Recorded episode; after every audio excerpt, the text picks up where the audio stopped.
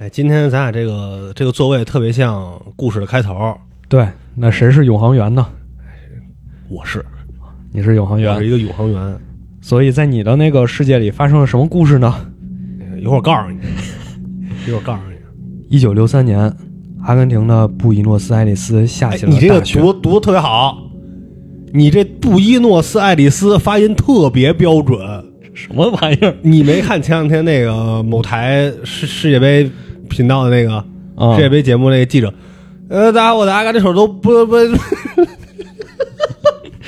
然后就说话吧，就驴唇不对马嘴，你这太他妈破坏气氛了。没事没关系，这是你要是永恒源，我现在就到桌子那边扇你。我现在告诉你，后发生什么事？这是梅西代表的第一场国家队比赛。再来一遍。一九六三年，阿根廷的首都，哎呦，啊，总之就是呃，全世界下起了大雪。嗯，这是一场致命的大雪，接触到雪花的人会受到辐射而死。我们的主角一家就在这种情况下开始了他们的求生之旅。哎，这就是我们今天要讲的漫画《永航员》的故事。这是一个呃很老的一个漫画。他漫画的开头也是用了个非常经典的桥段，嗯就是说漫画家正在画画，突然之间一个人出现了他对面的椅子上。啊，那个人说：“我经历过未来的事情，我现在回到了你这里，我要把未来经历的所有事情都告诉你。嗯，”那个时候是一九五九年，也就是这个漫画创作的那个年份，所以这是一部六十年前的漫画了。预预言帖。那也不算预言吧，就科幻嘛。嗯啊，我们之前也说过，那时候科幻漫画好像都喜欢做一个这个近未来的设定，嗯，就说这件事儿很快就会发生。这主要是能让你关心。你看这刚打完二战嗯，是吧？大家这个嗯、可能对于人类的未来吧，也都比较的这个萧条。对，哎可能没有那么强的这种欲望或者那么大的憧憬。哎，他这样的就告诉你，相当就是什么呀？你走大街上啊，来一算命的，他告诉你，你七十那年摔跟头，你肯定不理他，啊，他就说，我看你印堂发黑，你要倒霉，哦，你就跟他说，哎，我怎么了？就你必须得说一个眼巴前儿的事儿，对哎，才能这个呃让人关注到。对，这个永恒园的故事设定就是四年之后，嗯，就是很近，对，啊、非常近。那这个漫画家面前出现了这个神奇的人啊，这个奇怪的人，他穿着的也是奇怪的装束，嗯什么样呢？就是跟这个宇航员差不多啊。然后眼睛这块儿是一个大的玻璃镜，嗯这边鼻子和嘴这儿还有一个过滤器啊。你也不知道他为什么以这种形象出现在你的面前。而且这个漫画的标题，呃，中文翻译叫《永航员》，它其实就是呃 eternal 和呃 astronaut，就是嗯永恒和宇航员的结合。嗯所以就是翻译成了永航员。那他也是在时间中来回的穿梭，最终来到了现在漫画家的面前。故事就是以他的叙述展开的。嗯啊，在他的那个未来，人类遭遇了灭顶之灾。这个嗯，在那个年代非常朴素的一种科幻形式，嗯，外星人入侵，对，对吧？就是那会儿好像很多吧，这种就像那个世界大战，哎，世界之战，世界之战，就那个三角怪那个，对，啊，那个都差不多，是是是这种形式，就是突然你一觉醒来或者怎么着，你就发现这个外星人干下来了，对，啊，他们要干嘛也不知道，啊，是。就是要毁你。你看那会儿其实他要五九年的，马上就是呃，再过个十来年，奥特曼嗯，也出来了，就特摄的那种影片什么的，就大怪兽啊什么那些，就毁灭地球啊这些，好像那会儿还是非常热衷于，就是拍或者说是创作这种作品。但是这个永航员有点不太一样的地方在于什么呢？在于它里面反映的并不是说单纯的给你介绍人类和外星人之间的战斗，嗯它背后是有所指的。嗯而且很明显，这个我们后面讲的时候，大家也能听得出来啊。引用《黑水公园》一句话啊，这是他怎么说来着？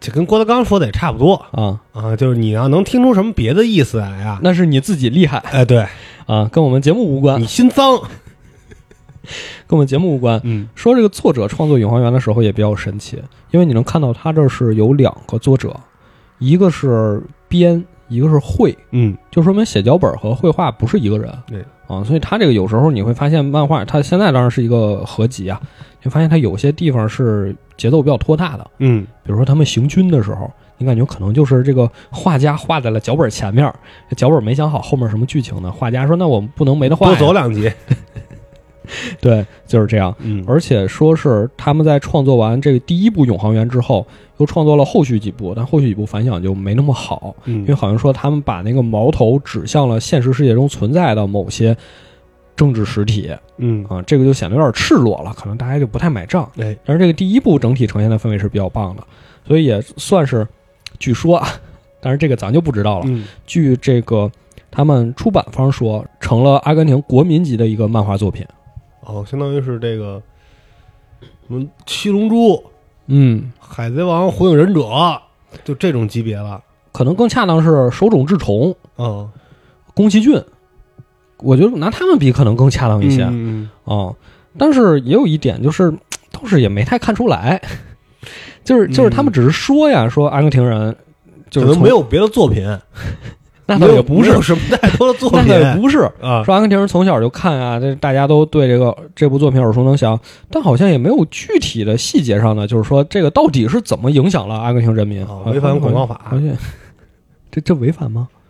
嗯啊，你当然不说国内应该没事，哦但你没看最近那个世界杯那个广告吗？啊世界杯，你看那个围挡周围好多就是咱们国内的产品的广告，啊！然后根据国内广告法，不能说自己是什么中国第一什么那种嘛他。说第二嘛，但是在那儿说是可以，他那叫什么？这那中国第一，世界第二，对啊，他就是他在国外可以这么打。哦，所以所以也许是可以的。嗯这就是这部《宇航员》，我觉得可以再稍微花两句时间说一说他们的出版方。出版社是北京联合出版公司，但是哎这这个书特别精美是吧？对，但是他们的这个应该叫什么工作室叫嗯明视，嗯、我当时也是在魔点上看到了他们的众筹。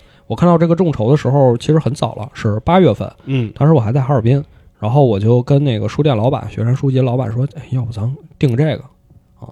但是其实看了一圈，就是他的书店应该还是以那种，呃，文学，对，纯文学为主，嗯。嗯、所以他可能对这种科幻向的不是特别的感兴趣，所以也就没有定。然后我就自己买了一本儿，嗯。印刷的过程也是大费周折，因为说是十月份发货，但是那个时候北京疫情刚有一个苗头，所以载着这个印刷本的车呀就进不来北京。嗯，它这个因为要刷边儿嘛，这个刷边儿就这道工序就迟迟做不了，所以就一直拖到了十一月份，最后也是和我们上一讲的这个雅典谋杀案几乎同一时间到了我的手里哎，啊。然后我也是很快时间看完这两部作品，就是前后脚嘛。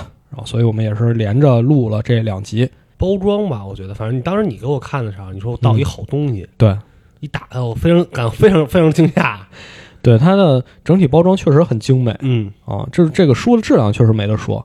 然后还会有一些周边，最引人注目周边是两张报纸，哎，这个报纸上就讲了永航员的前世今生，以及说怎么他才能在中国出版。我觉得这个还是挺有意思的啊。然后一些什么，呃，那叫什么藏书票啊什么那些，嗯我倒是觉得可有可无，好像还是我印象没那么限强量的是吧？我看那个还有一个编号，对编号，我我不知道这个书以后会不会就是说不刷边儿，这个普通版会不会出？应该也会吧。嗯我觉得这应肯定是会，毕竟他们，呃，他们团队花了好长时间才争取到这个作品，我觉得应该还是会的。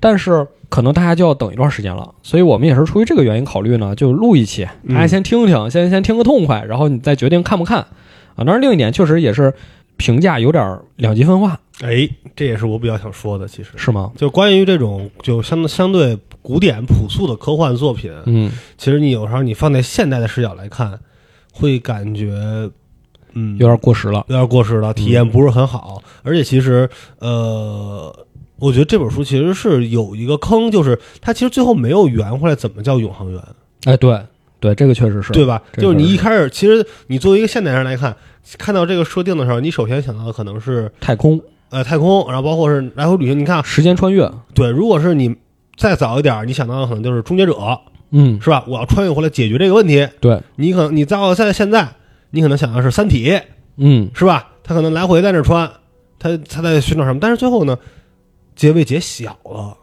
啊，就就是就 family，它的归类不是科幻，是 family，就整个故事好像跟永航员跟这个标题不太能搭得上，不太能搭得上。哎，嗯，这个确实，因为豆瓣上现在只有两个人写了长评嘛，嗯一个是这个明世自己，一个是你，不是我，另一个人也是很尖锐的指出了这个书的一些缺点。我觉得我觉得说的也是在理。嗯但是，我们这个听听故事还是可以的，因为我觉得这个故事放在现在讲也是非常有意义的。前面我们已经简单介绍了，就是说一个漫画家在画漫画的时候啊，对面出现了一位永恒员，嗯。他是说我是从未来穿越过来的。他说我要告诉你，未来发生了一件非常可怕的事情，哎。就是地球遭遇了外星人的入侵。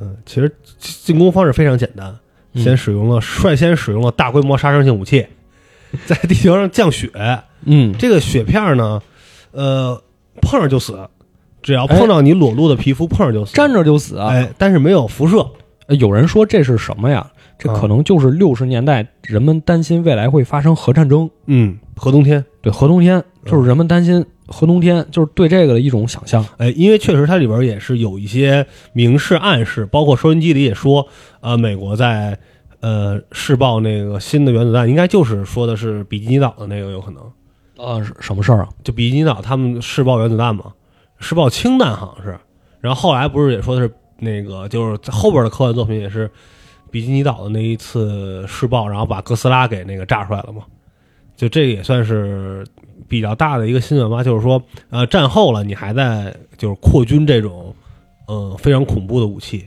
让大家非常担心嘛。啊，意欲何为？哎，对他这个广播里也在说啊，但是那个血呢，是你只要不碰着皮肤就没事儿。就没事儿。哎，就是说白了，你这个做好防护，对，你面罩啊什么戴上，然后呼吸别呼吸进去。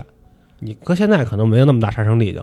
哦，啊，就是那个他们这里边也是嘛，就是非常简单的做了拿那个，嗯、可能那种橡胶，扇布似的那么个东西，哎，给自己弄一个那衣服，哎，弄上那个呃面罩，就就嗯能出门了。对。当然这里边也得说一下，呃，他们是在这个男主的家里边打牌，哎，这个永航员呀，就是我们嗯。男主叫胡安，一听就是一个，就是一个西班牙语境的这么一个人，一听就是一个当地的名字，嗯叫胡安。他有一个算是几个好朋友，大家定期会来到他家打牌。嗯，他这桌游之夜，他家里有个小阁楼，嗯然后他家里也有自己的妻子和女儿。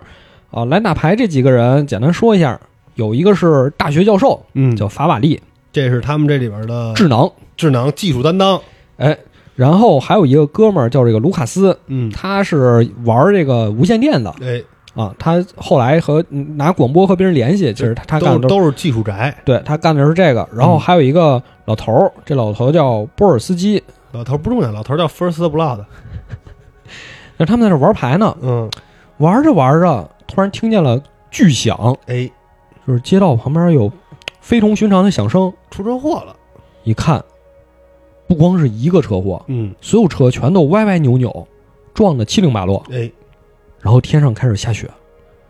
他们说这这这发生什么了呀？嗯，啊，这得这个插一句，嗯。就这也是这个故事的那个开篇，这个这个他讲述说的，说是我们在这儿玩牌啊，特冷，嗯，所以我们把门窗关特严实，对，对，说这个是去就是决定一切的因素，他是应该是下雪之前早有征兆，嗯，就是特别冷，所以他把窗户关上了。透过窗户一看，这外面出大事儿了呀！哎，这阿根廷怎么开始下雪了呀？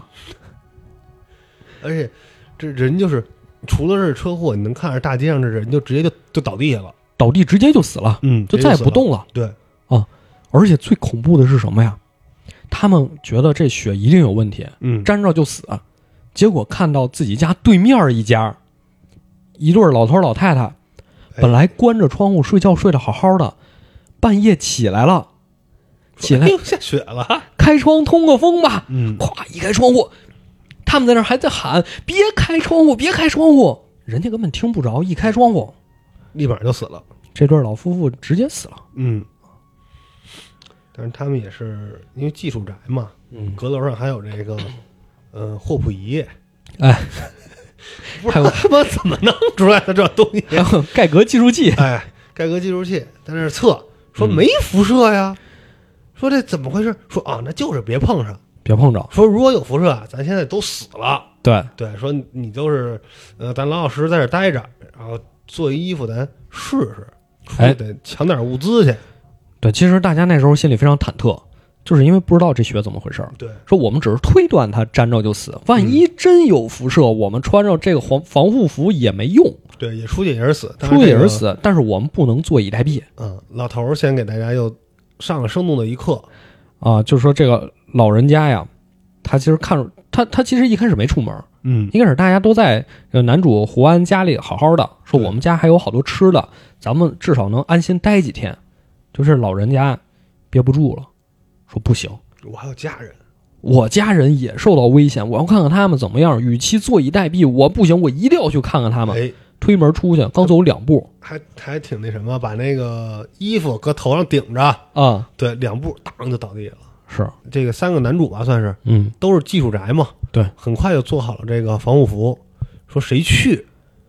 哎，又争论了一番争。论了一番。这个我不下地狱，谁下地狱？咱嗯，们胡安穿上那个衣服和这个妻女告别，哎，推门出去，没事儿确实没事儿。哎，没事儿。说这没事儿，那得赶紧吧，咱们就四处看看，先看看什么情况吧。嗯因为他们当时能收到这个广播，广播里是有一个通报，应该是美国发过来通报，就说整个南美洲啊，不知道什么原因就被大雪覆盖了嗯，啊。所以你听这个，你能看到最开始可能真的只有南美才有事儿，嗯，但是随着故事进展，你会发现全世界应该都陷入了同样的浩劫当中，就全世界都开始下雪。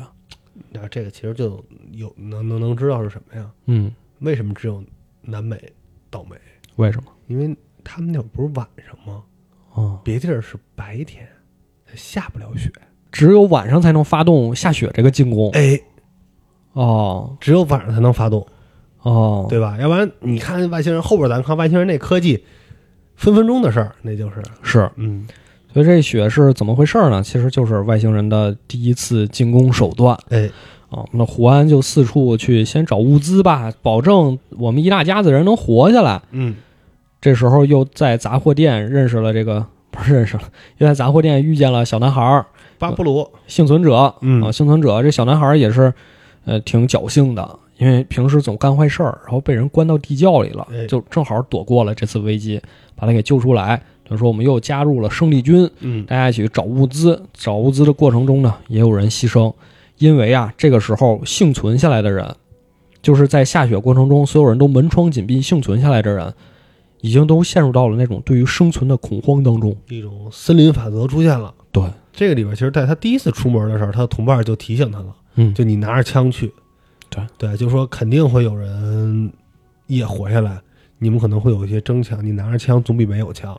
哎，但是在这后边呢，就是已经开始开始杀了。对，其实一开始我看到这儿时候，我想到的就是那个那个游戏，就是最后生还者不是那个，还不是那个，是那个横版的那个。哪个呀？就那个你有几个人儿，然后可以晚上派谁出去哦哦卖哦哦，我的战争，我的战争，我的战争我的战争，对吧？就就就这个东西，你看当时是那种就是啊，你派人出去搜资源，然后搜资源上还有其他幸存者，你们还得打，哎，你还得想办法 把资源运回来。可乐、哎，对，香烟，这是什么硬通货？这都是硬通货。都是硬通货、嗯啊。呃，当时作者确实也说了，说他描写这段的时候，一开始的灵感就是来自《鲁滨逊漂流记》，因为他觉得人们在那种情况下跟和流落荒岛面临的生存困境是一样的。嗯，当你一个人在荒岛上求生的时候，你忽然发现沙滩上有脚印儿，你想的肯定不是说要有人陪我了，嗯，你担心的肯定是他会不会来弄死我。对还有别人。哎，但是这里边后来也呃反对了这个观点，嗯，就是说这个鲁滨逊啊，他好歹知道对面那岛上有人，咱们呀都死了。嗯，说我们比鲁滨逊更惨。哎，所以你认可就是说作者这段的刻画吗？你说是什么呀？你觉得就是说，如果真的有这样大的危机，嗯你觉得人们会是这种态度吗？还是说，比如说，你说假设现在咱们阳光明媚，突然之间开始下雪了，然后就这样了，嗯你看对面楼有人，开枪啊，不是？肯 我觉得是这样，就是呃，肯定是肯定，首先我认为肯定是两两边分化的。啊，就是都有都有。而且我认为，我更趋向于慢慢的人类会团结起来。啊，但是一开始肯定是恐慌一开始肯定是方便面还抢呢，啊，人还抢呢，就别说这个了，对不对啊？你这这还抢呢？而且有一部分人啊，肯定是先是联合大家嗯说，哎，咱们一块儿那个度那个，但慢慢总会有分歧。而且尤其是当这个外星人入侵的时候，那肯定还得有人间呢，有是不是？有肯定还得有人间呢。就是这东西，嗯、我更倾向于慢慢的到后边，就是一部分人当人间，其他人全都团结起来，啊，咱们去去去去抵抗。为了人类共同的命运，哎，为了人类共同的命运去抵抗，然后可能最后也就是，哎其实我觉得这个真是，大家看那种丧尸片啊什么的，嗯，真可以注意一下。就是说什么丧尸病毒怎么着的，看看那些幸存者到底对彼此是个什么态度，哎，还真是什么都有看《行尸走肉》，啊。从第一季看过来，那内斗的很多呀，包括就是什么就给谁扔那儿了，或者哎找找辙给谁弄死了，对，想当老大的，嗯，是不是？多的去想那个当教主的，这太多了。这种，你这种尤其在这种情况下，你以为是全人类的危机，人家眼中看到那可是自己上位的机会啊。对呀、啊就是我之前是怎么着，我现在能，哪怕就是我圈起来这部分人，你看所有的其实呃废土，你疯狂的麦克斯。嗯，对吧？所有这种废土题材上都是这样，永远要有一个债主似的那么一个一个一一个角色，然后他以一种呃用资源控制的手法控制他手手底下所有的人。嗯，那包括咱们那个外星野难民里边那个总督啊，不也是吗？就是资源控制吗？对吧？你越在废土里边，这种资源是越珍贵的，你会为了生存不惜一切代价来服从我。嗯，嗯，所以这个男主啊，我们男主胡安，也是在一开始危机刚刚来临的时候，和其他的幸存者展开了比较艰难的斗争，哎，为自己这一大家子人争取了时间。但他们也算是这个杀伐果断。对对，陌生人来敲门的时候，就是说你往后退，嗯，是吧？他们要开枪，你要他们可要开枪。对，他们那边也做好准备了，那边当当就开枪，他们也开枪，立刻就打回去。嗯，就是，呃，这一段我一直觉得还是挺挺现实，他不蠢。哎，我认为，甭管是咱俩还是谁，当就比如说外边现在有灾难，突然外边有人敲门的时候，现咱们肯定手上没枪啊，手上至少都得拿把菜刀吧。啊，你在门口等着，比如我去开门，你在后边等着，家里也没刀。完了。在越在这种情况，才能做好这个来者不善的这个准备。对，嗯，所以他们他们度过了最初的危机啊，就发现果然幸存者还是有人领头的。嗯，领头是谁呢？就是军队的人。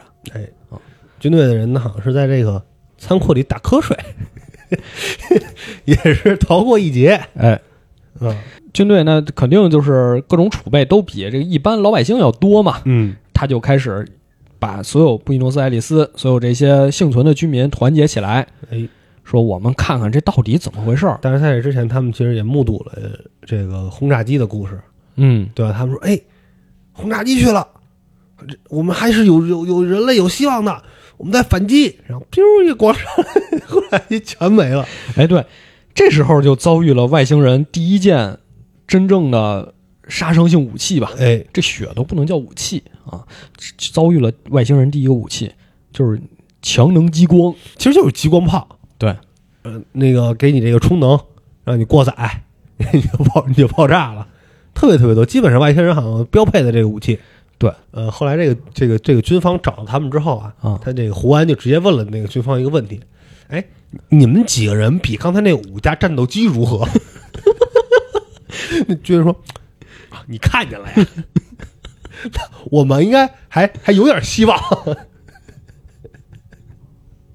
一开始找他们那那是一个上尉还是少校啊，啊，志得意满，我们反击，你们比那五架战斗机如何？我们有坦克，我坦，你们比那五架轰炸机如何？那坦克被激光一照啊，立刻瘫痪。哎，对，立刻瘫痪，立刻就加热，变成一个这个活棺材，然后等着爆炸。对，啊，说那咱们对付不了外星人武器，咱们得对付外星人啊，哎，把外星人干掉，他们就不会用武器了。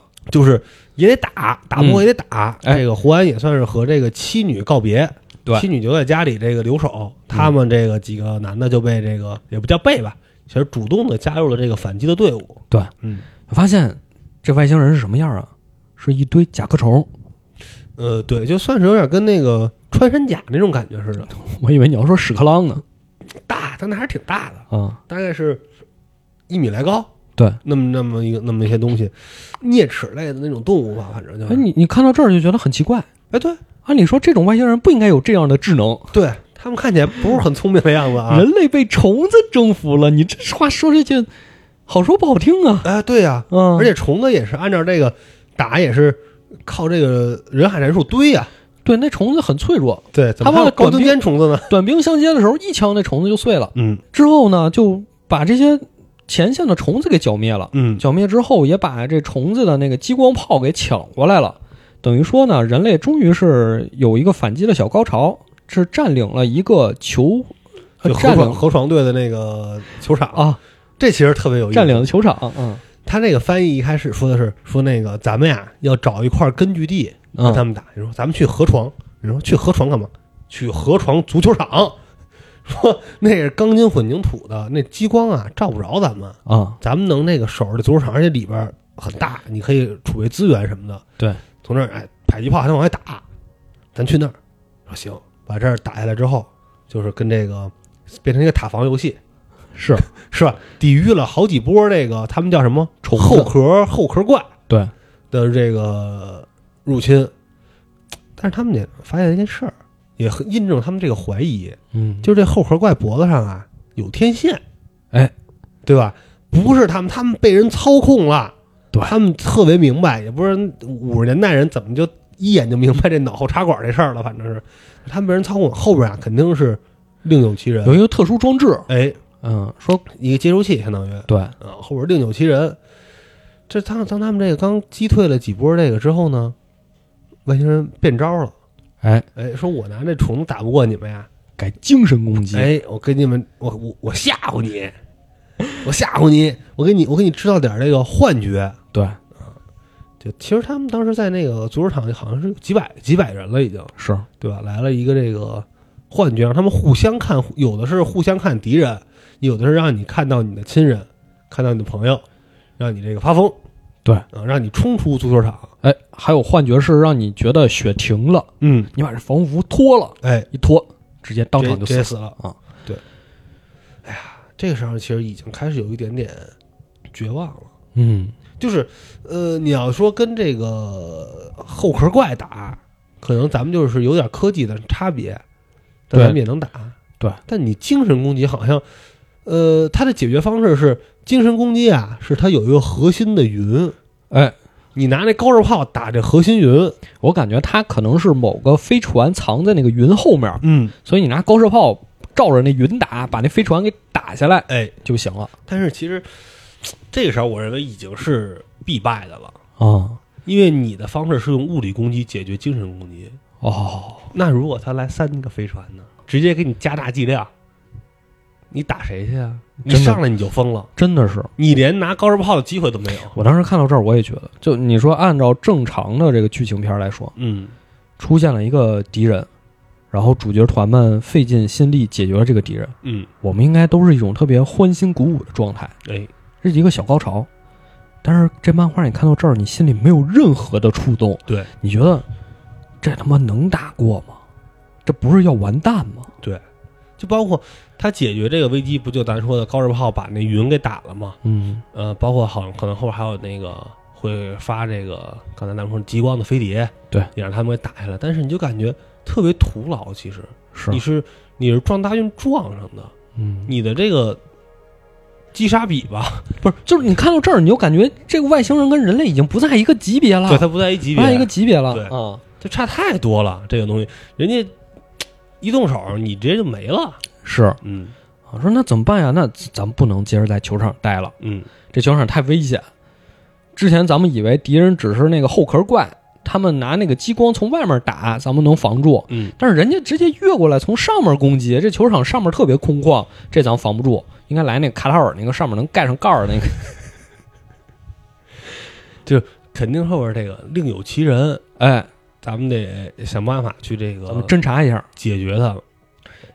这时候主角就和一个工人小伙儿嗯，这工人小伙我就刻画这特别好里。边对工人阶级的描述非常好。对啊，这叫他叫什么来着？弗兰克，啊，弗兰克，对，特对绝对狠人。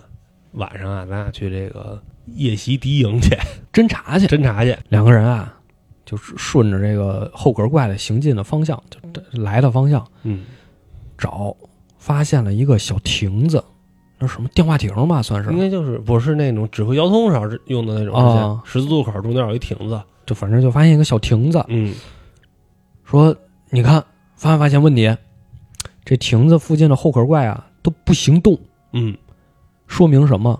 说明这亭子里应该是发号施令的地儿，哎，边他们在等着是预备役。他们在等着这亭子发号施令。嗯而且更可怕的是什么呀？他发现等着发号施令的不光有这后壳怪，还有人类。哎，有一部分这个俘虏啊，脖子上也被装了这个呃接收器了，嗯，就变成了他们叫什么人类机器人儿对，啊，他在教这个后壳怪什么的用人类的武器。怎么开枪？哎，怎么我也不明白，反正是这有激光炮不用。不是那不一样吗？你不能拿大炮打蚊子嘛？行吧，他们呢也可以就是来追捕人类。对啊，用这个他们用枪来追捕人类。就说完了，这这太糟糕了。嗯我们以为后壳怪那看着虫子，你说虫子再怎么恶心，你再怎么怕，你真正打起来，你觉得人类应该还是能赢的。哎对，但是你现在发现这个自己也有一部分同胞变成敌人的武器了，嗯这，时候觉得特别可怕主要你不好分辨呀。哎，对，嗯啊两个人说那怎么办呢？那咱们先看看能不能靠近这个亭子吧。发现靠近不了，一靠近那亭子就开始警报嗯，啊！他有这个防护激光，对，给他俩揍了。给他俩麻痹了。嗯，大量的心理活动这块儿用了。哎呦，俩人说完了，这回完了，根本手指头都动不了了。嗯，一帮后壳怪，一帮人类机器人就围上来了，说完了，我们也得变成人类机器人了。哎，我宁可死，我也不想，死也不。我也不想变成机器人危害同胞。哎，这时候，两个人终于见到了这个亭子里背后控制这一切的另一波外星人，嗯，叫手人。就是这手上有好几十个手指头，对，在这键盘上狂打。键盘侠，他是肯定是一大喷子。哎，手人就是一个类人型的外星人了，其实。，对，对，啊，你感觉这个这个应该是幕后的主谋了，嗯手人。手人那飞船也是你们的吗？对，飞船也是我们的。嗯这些后壳怪都听你们指挥吗？对，都听我们指挥。手人说：“哎，我现在呢，我就要把你们也给变成人类机器人儿。不不，他说他说不变，”他说：“不变吗他说不变，他是他俩说说说那个你呀、要杀要剐，你弄死我们俩，哎，我们俩也不变这机器人儿。手人说呀，那个弄死你俩便宜你俩了，说我们呀一直想找这个坚定的反抗者，？”哦，我们那读取你们俩的这个想法，才能更好的去精神攻击人类，当这个疫苗了，当这个应该叫什么灭活的这个疫苗呀。哎我更不干了，我我我觉得他是这个想法，嗯就是说我我现在手底下这些人类机器人啊，可能就是只会傻呵呵的听我命令，嗯但是我要让你们两个读取你们两个这个记忆或者你们的想法之后呢，我再输入给其他人类机器人，他们就能伪装成你们反抗军。嗯，对，而且我我把你俩要控制了，把你俩送回去，你俩是不是就能带着打入敌人？内部，哎，对，让他们都投降。哎，俩人听了，哎，虽然这个男主是一直在那儿骂，啊，是吧？然后这个他的这个弗兰科非常聪明，装死。哎呦，感觉好像有这个身体有反应了，啊，是吧？装死，呃，要死。然后那个水儿说：“哎，这不能死，这个，哎好不容易抓了，怎么就死了呢这？我得救他。”一弄打，这，刚过去，弗兰科一睁眼，一拳头就把手人给打晕了。嗯赶紧啊，两个人就扛着手人跑到了旁边的一个小房子里，给手人捆这个椅子上。咱们终于逃出来了，嗯我们把这个指挥所给炸了吧。俩人就拿着手榴弹从楼上啪扔进去，把这个指挥所就给炸了。说这指挥所没了，俩人说这个这回你作为这个外星敌人，你得向我们透露更多消息了吧？嗯啊，你成了我们的俘虏了，我们得知道你们为什么入侵地球啊？你们怎么回事啊？嗯，你你谈谈吧。你谈谈。啊，你的情况我们也掌握的差不多了。哎，这时候你又发现手人变了，他前面就是那种穷凶极恶的大反派，哎，你感觉就是那种纯粹的没来由的坏。我就是要弄你们。对嗯，这手人手人哭了，守人说：“我也想家，跟你们说，我已经快死了。已经快死了。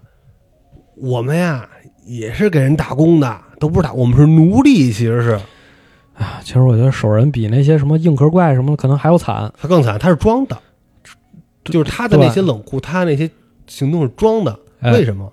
因为就是所谓他们的老板吧，咱们就说，在他们的这个腺体里植入了一种毒素，就是这个 DNA 改造，哎，就是你只要是恐惧了，你就死，你只要感到恐惧，腺体就会释放这个毒素，嗯，你就死，你你就死。你就死。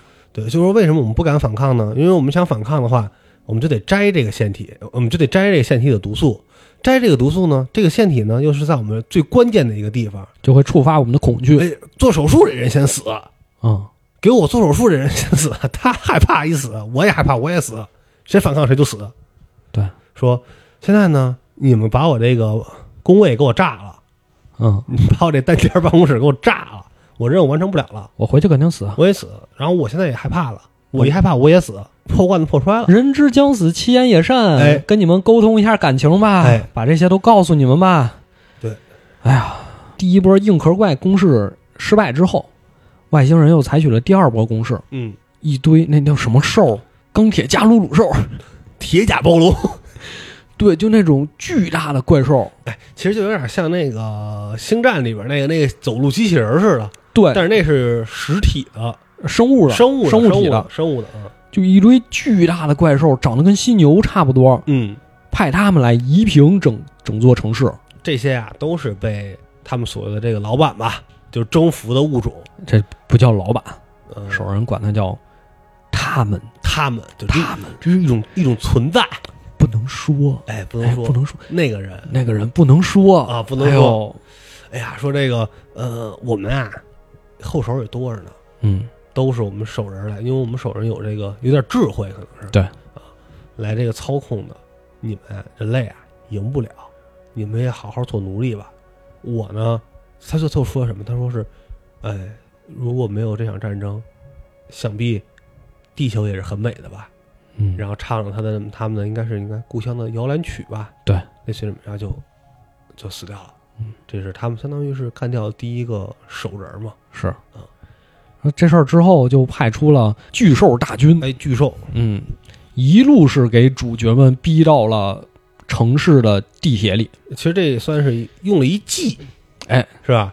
让这个呃怪兽啊，把边上那个楼都推倒了，哎，就给你留一条道儿。就留一条道，你敢不敢走？哎，然后这这里边其实也是一个小槽点，其实是嗯，那个，你看这里边其实这样，就是军队的那个头啊，丫不打头了，哦，他在后头，他就让男主他们这帮民兵在前头，对对吧？在前头走。其实男主也知道怎么回事儿，是但是呢，他也感觉到了异样，就是说啊，两边都封着，就这一条道儿，是，你你让我往他们往里走，你怎么不往里走啊？他就跟这个长官汇报来着，他说：“我觉得这这里有诈，对，是吧？这就他在给咱们往一个陷阱里赶。”长官说：“前进。”好，我知道，前进。哎，最后呢，这长官反而是死了。哎，啊不出意料，落到落到了圈套里。男主他们三个人，男主和这个科学家法瓦以及这个工人小哥弗兰科嗯，三个人，这个反而逃出包围圈了。哎，他们躲在这个坦克后边没打着。哎，然后一路是钻到了城市的地铁里，嗯，地铁里发现隧道也是千疮百哎孔。其实这也就能想到嗯当时的，就再上一个阶段的阿根廷吧，嗯其，实非常繁华的。对，你想，他五十年代已经地铁啊什么的都有了，是对吧？他那时候北京地铁刚规划呢。嗯，那可是当时南美的这个资本主义核心啊，是阿，根廷多少移民都去，没落了吧？所以就钻到地铁里，嗯，结果就发现前面路还是被一堆碎石给堵死了。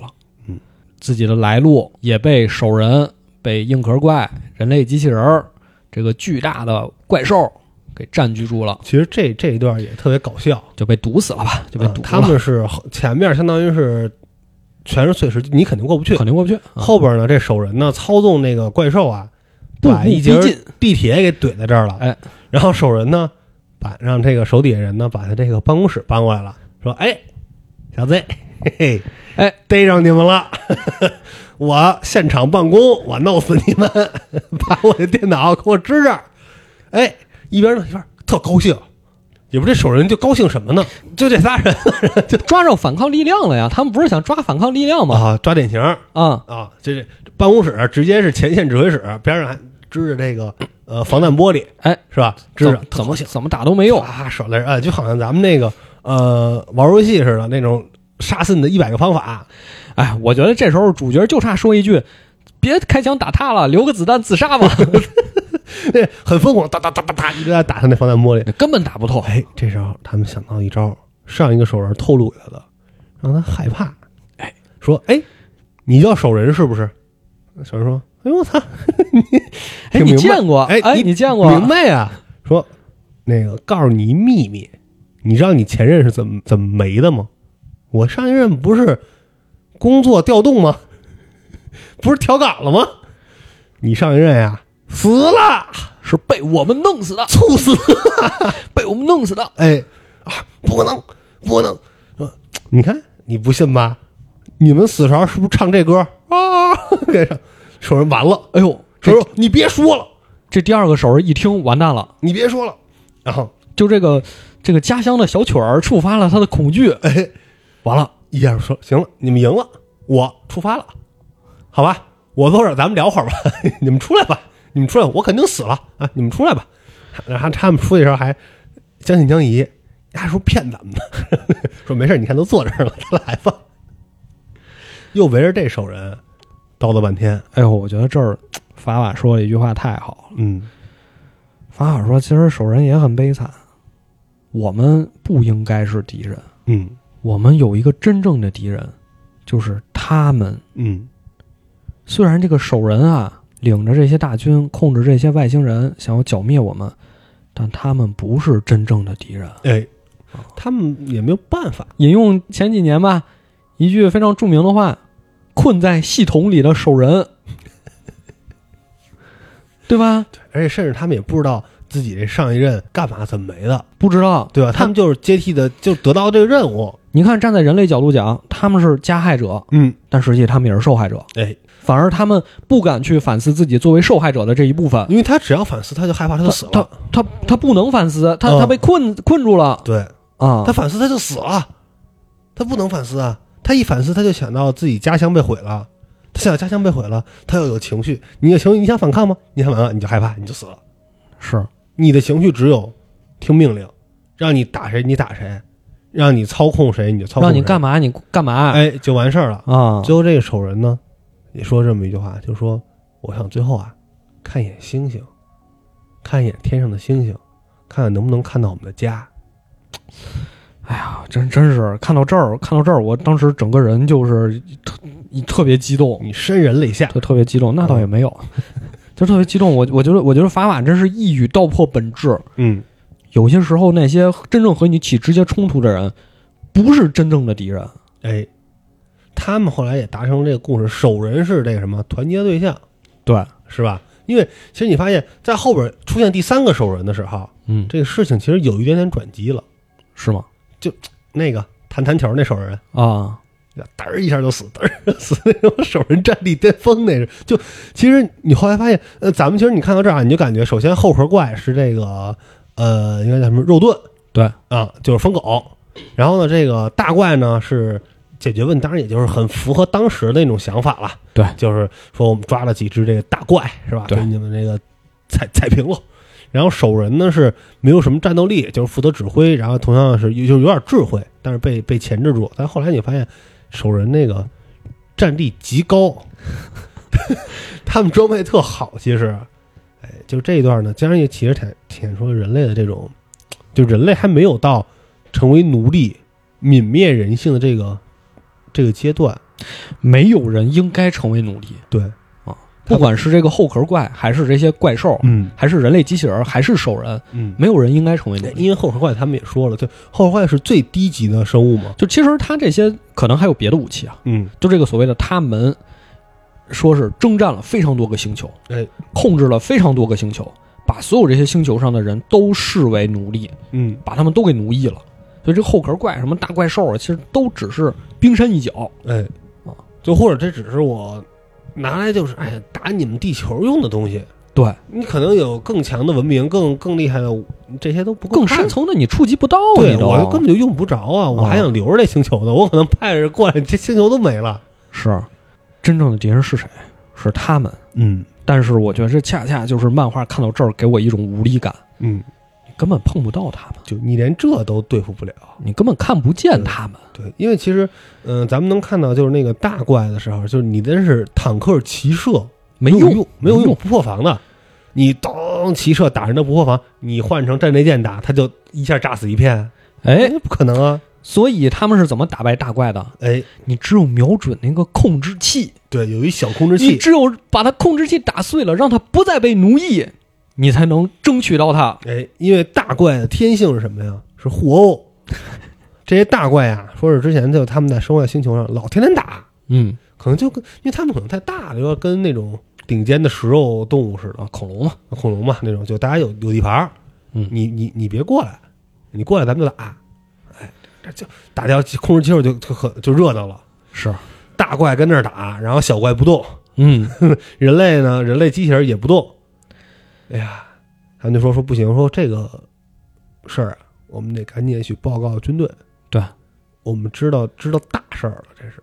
对，就知道我们现在面临这些都不是外星人真正的幕后主谋。嗯，啊，我们得赶赶紧捣毁他们老巢才行。哎，啊，说老巢呢也是守人，也其实也说了老老巢在哪儿了，嗯，就在这个市中心这广场上，哎一看确实是，嗯，就架着各种什么电线呀、什么，还有传送门。哎，啊，就跟那个魔兽里边那个似的，对，嗯，这都是传过来的，就是传送门。嗯。而且我觉得这段其实也特别的好，就是你能看到，除了他们在反抗，嗯，美国也往这儿开始扔核弹。但是非常的不负责任，往他妈居民区里扔核弹，而且是扔一个不行，扔两个 不行，扔三个。他没炸，他本来想是这个敌人再怎么样，我一个核弹过去也解决问题了。一种傲慢，哎，但是这核弹飞一半就被人家外星人给拦截下来了。嗯有的核弹是飞到这个基地附近，却发现基地上面有一层能量罩，嗯，根本炸不了。哎，不破防，我就想起哪段，想起《流浪地球》来了。嗯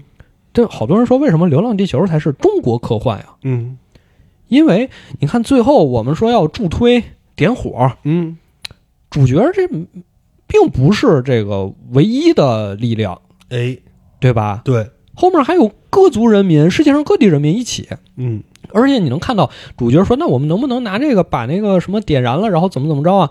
那计算机说：“我们算过了，我算过了，你这不行，你这不成立。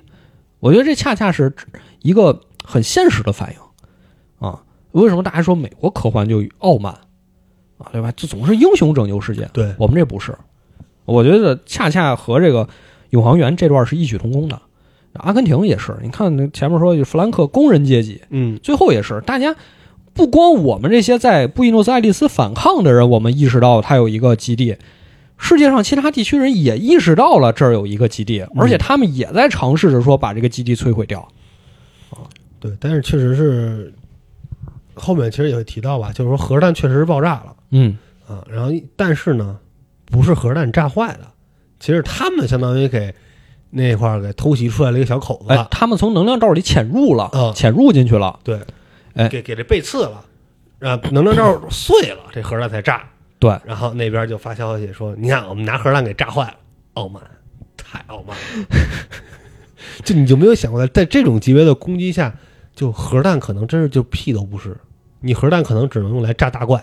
结合前面第二个手人就把他们堵在地铁道隧道里那个，嗯，你想到这儿，我觉得就更难受了。明明已经知道了这些外星人其实并不是我们真正的敌人，嗯但你们恰恰打的跟热窑似的，连核弹都用上了。嗯，恰恰是你们之间互相打的你死我活，不见血不收手。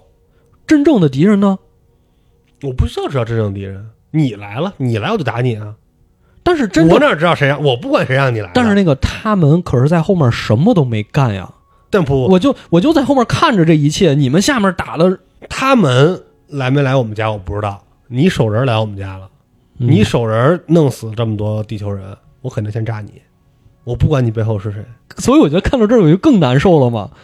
明明明明他就不是那个真正的你应该去把矛头指向的人，你应该用更多的努力去对付那个他们。但我连他们是谁都不知道，我不知道有他们。对对，你明就是我们作为读者，我们知道你应该对付的是他们，对，但是其实会起急，你觉得兽人本来是可以团结的对象啊，但是你在故事里，你发现确实你你们之间再怎么吵，再怎么闹，你再怎么发表观点，再说再多的话，你也影响不了他们，你也影响不到他们。对，甚至说故事的设定来说吧，嗯，就你连守人都打不过，对你不要妄想再去打他们，你们对于他们来说就是什么都不是，其实，所以我就真的看到这儿那种绝望感啊，嗯就真的更加重了。油然而生，你你一开始可能看到就之前那个河床体育场那儿，嗯，你可能觉得这只是科技上的区别，说人类会不会人类聪明，你感觉？对我们会不会人类最终还是能战胜？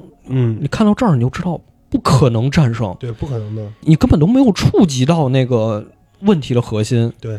你已经把你最强战力拿出来了，嗯。咣咣咣甩了半天，你连人家眼儿都没挠着，对，嗯，你没有意义，你的你的这些所谓的反击，恰恰就是在这种情绪当中，嗯。就一边呢是主角他们胜利了啊，确实是把这个布宜诺斯艾利斯广场上的外星人基地给炸掉了。嗯，另一方面呢，又没有完全的胜利，你感觉整个人类的命运依然笼罩在那种阴云之下。就是你其实付出了极其惨重的代价，才打掉了别人的一个小基地，对，嗯主角一行人就回家了啊，因为带领他们的将军也牺牲了嗯，啊，整个队伍也分崩离析了吧？就经过几轮吧，其实本来都已经团结了很多人好了，对对，就是你又是内战了一轮，然后又是那个，而且这里其实也讲到，就是在他们那个，呃，就是那条只是大陆害他们那段儿的时候，嗯，也是，就是一开始这些士兵其实都特别听话，对。但是当你发现这条路只有一个出口，然后远处都是大怪的时候，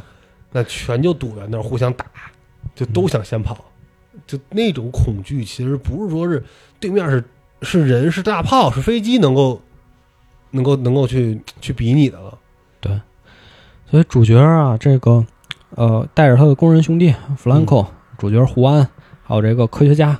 然后那个巴布罗，老瓦，对，嗯。反正就他们几个人又回到自己的房子里了，嗯。发现妻子儿女没事儿，哎，这还是挺欣慰的。嗯，一家人呢就说那咱们就接着消停待着吧。咱也别反抗了，嗯，能找点资源就还就过日子就先过着吧。对，嗯。这时候听到了收音机里好像是传来一些讯息，嗯，广播一个通知，广播一个通知，喂喂喂，他还是用各种语言说的，嗯，就类似于宇宙广播，对，全球广播。向向全世界人民喊话，说我们人类的反抗啊取得了阶段性的胜利，哎，现在这个大雪已经不足为惧了，我们开阔了一片安全区，你无雪带无雪带。无雪带，大家可以嗯开车到安全区，我们就可以在那儿建立我们的反抗力量。其实这一段特别特别特别搞笑，嗯你知道吗？他说是我们啊，大概就是在布宜诺斯艾利斯城北边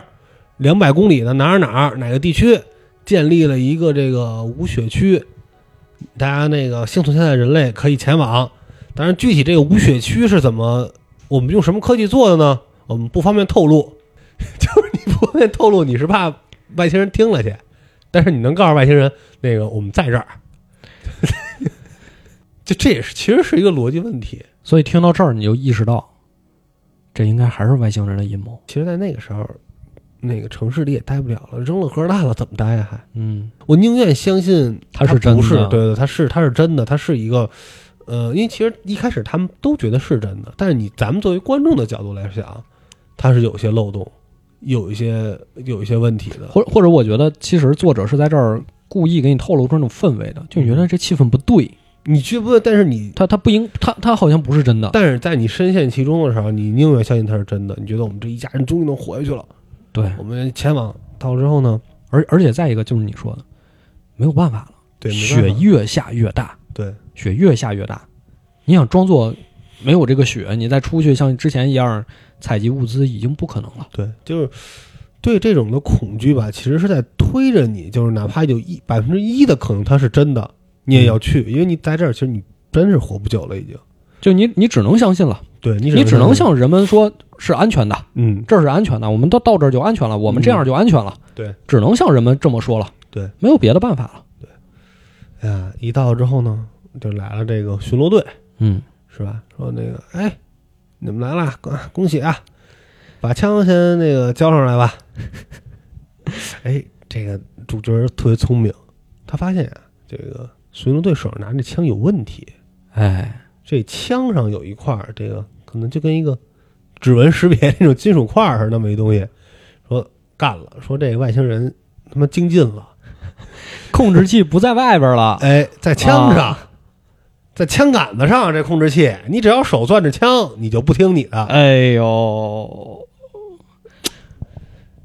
前两天美国又枪击了，嗯，你就不能让他手里有这东西，对，有这东西就他就乱。他就乱，他就不听自己，他就不听自己的，嗯就这东西你不能再掌握在他们手里，嗯，对不对？你还是得进。对，就是你以为这个枪啊，美国是有持枪自由，但实际上人家告诉你，这个枪背后有主人。哎哎，枪不听你的，对。这个枪才是控制你的东西，那就打吧。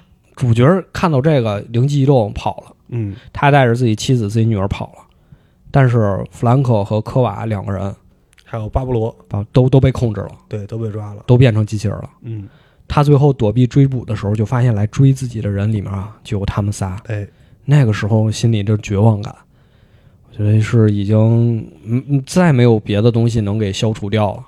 就你之前好歹吧，你愿意加入这个反抗军的时候，对。你你的信念是我要保护家人，我相信，我相信我们能赢。对我有我的朋友跟我一起，其实你他不相信能赢，就是但是我能争取一下，但是当这个时候就是你没有任何赢的希望了，已经，他无处不在。对，你的朋友，你跟你的并肩作战的这些人全完了，你一个人的力量，你还能去拯救这些所有的人吗？所以我觉得这漫画中间有一句话说的特别对嗯，啊，一直在反抗的人是幸福的，因为他们永远抱有希望。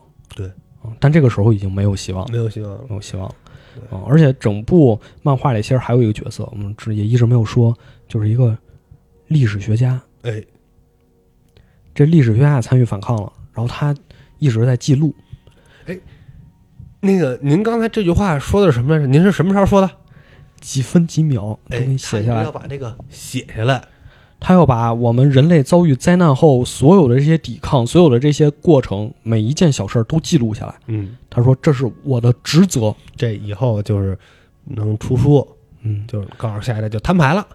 一九九九年保卫战，摊牌了。就当时很多人笑他呀，说说可能我们根本抵抗不成功，你这个东西记录下来也也没有意义了。对，虽然说可能真的没有以后了，但是他尽到了自己这个身份的职责，我要把我们所经过的东西真真实实的记录了下来。嗯啊，不然以后，哦，可假设我们人类幸存，或者说假设我们抵抗失败了，我们成了人家的奴隶，对于今天这一段，我们会不会有了不一样的历史？就是两种嘛，要么一种就是被批评，哎，你们不抵抗，对，你们直接就全都被干掉了；另一种是什么？过分夸大自己的抵抗。对，我们我们拼到了最后一个人，我们跟这个外星人干呀，最后哎呦干不过呀。但其实呢，其实可能都没有，都没有可能都没有，都没有，都没有啊。是有人在拼，有人在内讧，呃，有减员，但基本大部分都是非战斗减员。但是如果不是这些记录下来的东西的话，人类甭管赢了还是输了，他们他们一定会被描述成不一样的模样。对，对吧？如果是比如这个反抗军最后赢了，那他们就是神。对，这没错的吧？哎但是历史家告诉你，你看，根据我记录的，你们当时也有过哎，质疑的时刻，在什么时候你们也你们内讧了？哎，你们也有。但是如果反抗军真的赢了，这些他是不会承认的。嗯，或者说，我们站在另外种族的视角，比如说我们站在他们的视角，如果人类真的失败了，被他们奴役了，嗯，他们就会说，你们就是暴徒，你们就是破坏我们的计划，但其实你们剩余的人类不应该向他们学习，哦，对，他们他们就会篡改人类的历史，还是你这个超超超前了。对吧？你超前了，你你你想到了这个作为他们的这个视角是怎么怎么来是驯化的？对，就是呃，因为你其实看到他之前奴役的，甭管是后壳怪啊，还是大怪，还是兽人，都是一个非常直接、非常残暴的形式。对他不知道能不能从这个人类这儿能学到点先进技术啊，就是情感上来说吧，你要是能通过情感去奴役，那其实要比这些要要轻松嘛。对啊，所以我说他们可能会通过这种方式来篡改人类嘛，嗯，篡改人类的记忆。哎所以这一段的时候，其实，嗯、就算是基本到了结尾吧。嗯啊，就是最后呢，男主呢带着妻女逃到了这个被他们当时击落的一个 UFO 上。手人儿的飞船上，哎，说那个我开着飞让他们跑，这好说，这我琢磨琢磨就能开。哟，这也不知道怎么这手人贱的很，是吧？跟那个飞船上放一时光机，你说你有什么需要我跟那放一时光机啊？哎，不是不是，你先说，你先说，一会儿我告诉你，你你告诉我是吧？我告诉你，他放一时光机，他啪一摁穿越了，哎。他就成为这个永航员。对，在各个这个时各个时间时间点线上永永远的穿梭。哎，他就其实是寻找他的这个妻子。哦，我好像知道你说的是为什么了。啊，那你说说，守人里有坏人，哎哎，我明白了，因为啊，他第一次穿呀，穿到一星球上，对。是一个老手人接待了他，对，说呀，我们是守人的幸存者，这个星球啊，类似于叫什么阿尔法、贝塔吧这种，啊，说那个你啊，肯定也是被他们打的、奴役的嗯，啊，你呢就跟我们一块儿这个生活吧，这个老手人其实我我觉得他的话是这个意思，嗯。说你为什么能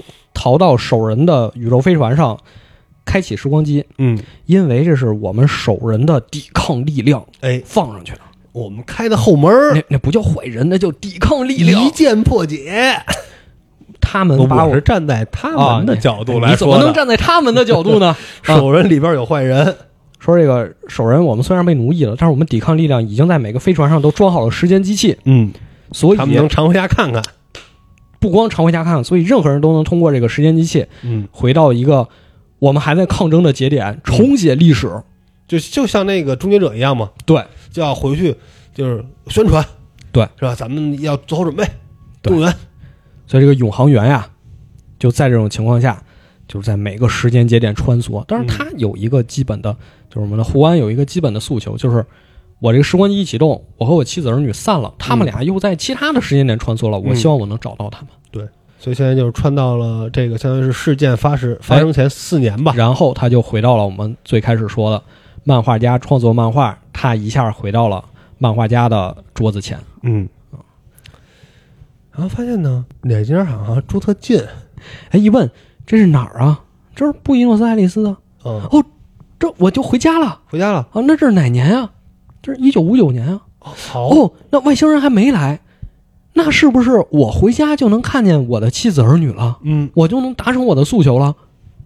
赶紧就跑回家。哎，结果这宇航员啊，一回到家，见到妻子儿女，好像时间线收束了一样，被这个闪电击中时，他有那么一个表现，瞬间就忘了自己之前经历这些事儿了，嗯，就和妻子儿女团聚了，就把这漫画家忘了。他问先生您是哪位啊？漫画家说没事，我回去给画成漫画。没有，这漫漫画家当时可没有这么心态轻松。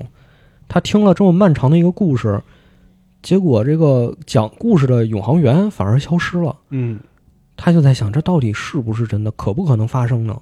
四年后，阿根廷会不会下这么一场大雪呢？嗯，漫画就在这种质疑中啊结束了。其实如果是按照咱们说的，就是科幻的角度啊，嗯，就不会了，因为已经有人知道这件事儿了，哦，他就是观察者，这件事儿就坍缩就坍缩了，了。这就不会出现了哎，。但但你猜，我昨天晚上躺床上想，我想了一个什呃，么？你想了一个什么？我觉得这可能是一个大循环。哦，就是这永航员回到四年前和妻子女儿团聚，嗯过了四年，外星人又入侵，嗯，他们又抵抗，嗯又回到这个手人的飞行器上，又穿梭时间，他又成了永航员，又回到这个外星人来的四年前。那这个漫画家不应漫这个漫画家不应该就是去宣传去吗？他不是说我要给他画成漫画吗？啊，对啊，嗯，对，那就不相当于就是，那可能他没画嘛，就是在但是在漫画里他但是如没画嘛。可能果是真实存在这件事儿，那么在下雪那一天，漫画家不会死，对吧？漫画家不会死不，好说，不好说。漫画家头铁，他不信。这就是永恒园的故事。对，其实讲完这个故事吧，就还是咱们之前说的那个问题，就其实最后没有扣到，我就没有扣到永恒这件事儿上去。就是，呃，如果他有后边的话，他是不是呃能出来？就是说，呃，那可能就变成一个穿越剧了，对，对吧？他表现他如何永恒，因为核心这个故事跟这个永恒其实都没什么关系。没有关系。其实你把它叫做什么外星人入侵地球啊，什么世界之战啊、什么这种也是一样的。嗯，那可能就没这么保卫布宜诺斯艾利斯，是不是布宜诺斯艾利斯的巷战？是。嗯，但都是。但但我觉得这个永恒，除了说它真正肉体上的永恒啊，嗯就回到过去啊，能在时间里穿梭这些事儿，真正的还是最后他上了飞船，启动时间机器，见到了这个老的守人，就是守人的反抗力量嗯啊。这个老守人跟他说的一句话，就是说，一整个星球的毁灭，一种智慧生命族群的消亡都不足为道，重要的是要让精神的灵性延续下去。哎，让他们意识到仍有人在反抗。我我觉得这个可能才是真正的永恒。嗯，就说这个呃想法，这种人性的光辉会一直存在下去。火种是要传递的。对，嗯就是他们以为奴役了一个个族群，控制了一部分人，就能把这个东西熄灭。但是你的永恒告诉了所有的人，所有的种族，这个东西是不灭的。嗯，或者说，呃，如果是他因为时间机器造成了永恒嘛，嗯，那其实是不是也有一部分兽人或者有一部分其他族群的人也在抵抗，也在永恒，也在也在永恒。他们去呃，他们自己的星球的时间线去去各个时间线去游说，对，就是说，哎，有一部分人可坏了，咱们要跟他们打。是六十年前的故事，但是在二零二二年嗯，啊，这个应该飘雪的冬天，读出了不一样的味道。哎，你这重新翻译了 一份这个原稿，怎么说呢？我觉得肯定是有问题，就是肯定是有不符合当下科幻潮流、科幻审美的问题。对，呃，但是呢，不失为一个经典的好故事。其实，呃，咱们退一步说啊，呃，你看过《银河帝国》吗？没有，我我硬着头皮，我硬着头皮看完了。之前上上上大学的时候，硬着头皮看，他妈太长了，那简直是。嗯，我觉得就还是要放在对应的时间点上去考虑问题。你想想什么，嗯，他想的什么，类似于就比如像川陀呀什么那些的，嗯，你搁现在来说，它算是经典，就它算是一个，你就算拍出来能被大家所热捧的一个科幻吗？我感觉可能不会。它算只能算是一个经典科幻的一个，它是一个定调子的东啊，西。你说包括这个永恒园，可能也是，可能也是，可能也是。就像你看《沙丘》这种东西，你说原著是啊神作什么，但你现在你去看，你真的有点硬着头皮。其实，但是呢，其中就像你说的，它是起到一个定调的作用。对，但是这个这个调子会一直的传唱下去。哎对，哦，就包括像它的这种，就比如说在外星人入侵的时候，这种这种反抗，这种呃文明的这种精神的火种，其实它是在定的是这个东西。对就你现在的科幻作品，你现在怎么去表达，你也是依托于这个调子来的。就不就比如你在面对那种不可知的入侵、不可知敌人的那种恐惧等等，呃，他所表现当然就是在当时来讲，可能觉得很强了，已经啊几十米高的大怪，这就已经无无解了。但你可能现在所表现出来水滴，啊，对，对吧？质子，他是用另一种形式去，也是和他一样，就那种无力感、那种锁死的那种感觉。你啊，你看这个不也是吗？你的那个核弹，你的这个打上去一点事儿都没有，战略轰炸机依然对绝对光滑。你的战略轰炸机，你觉得很凶，去了你的人类舰队是吧？在太阳系外等着，人家过来穿糖葫芦，对，全给穿死。其实表现的情绪是一样的，包括你像那个是自然选择号跑了吧？对，他的那种所谓的那种嗯斗争吧，也是包含了现更多现代人的思考，比如人还是不是人啊等等这些现代的思考。但是它的核心、它的本质其实是可能是这些经典作品去定的调子。对，嗯，也不能说是一定说是永航员定的，也可能它也是这个过程中的其中对，一个是这类的啊作品一个作品奠基的。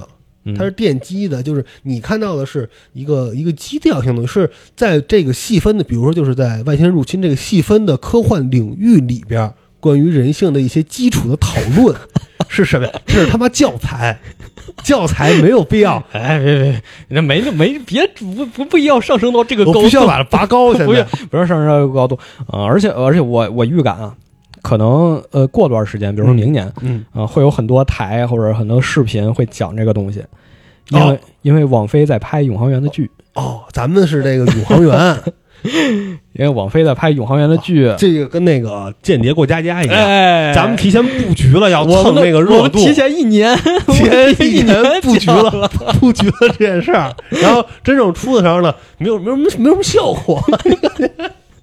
希望那个那个有网飞中国的那个能听一下这集。啊，哎呀，那我们今天就到这儿吧，我们下期再见，拜拜。拜拜。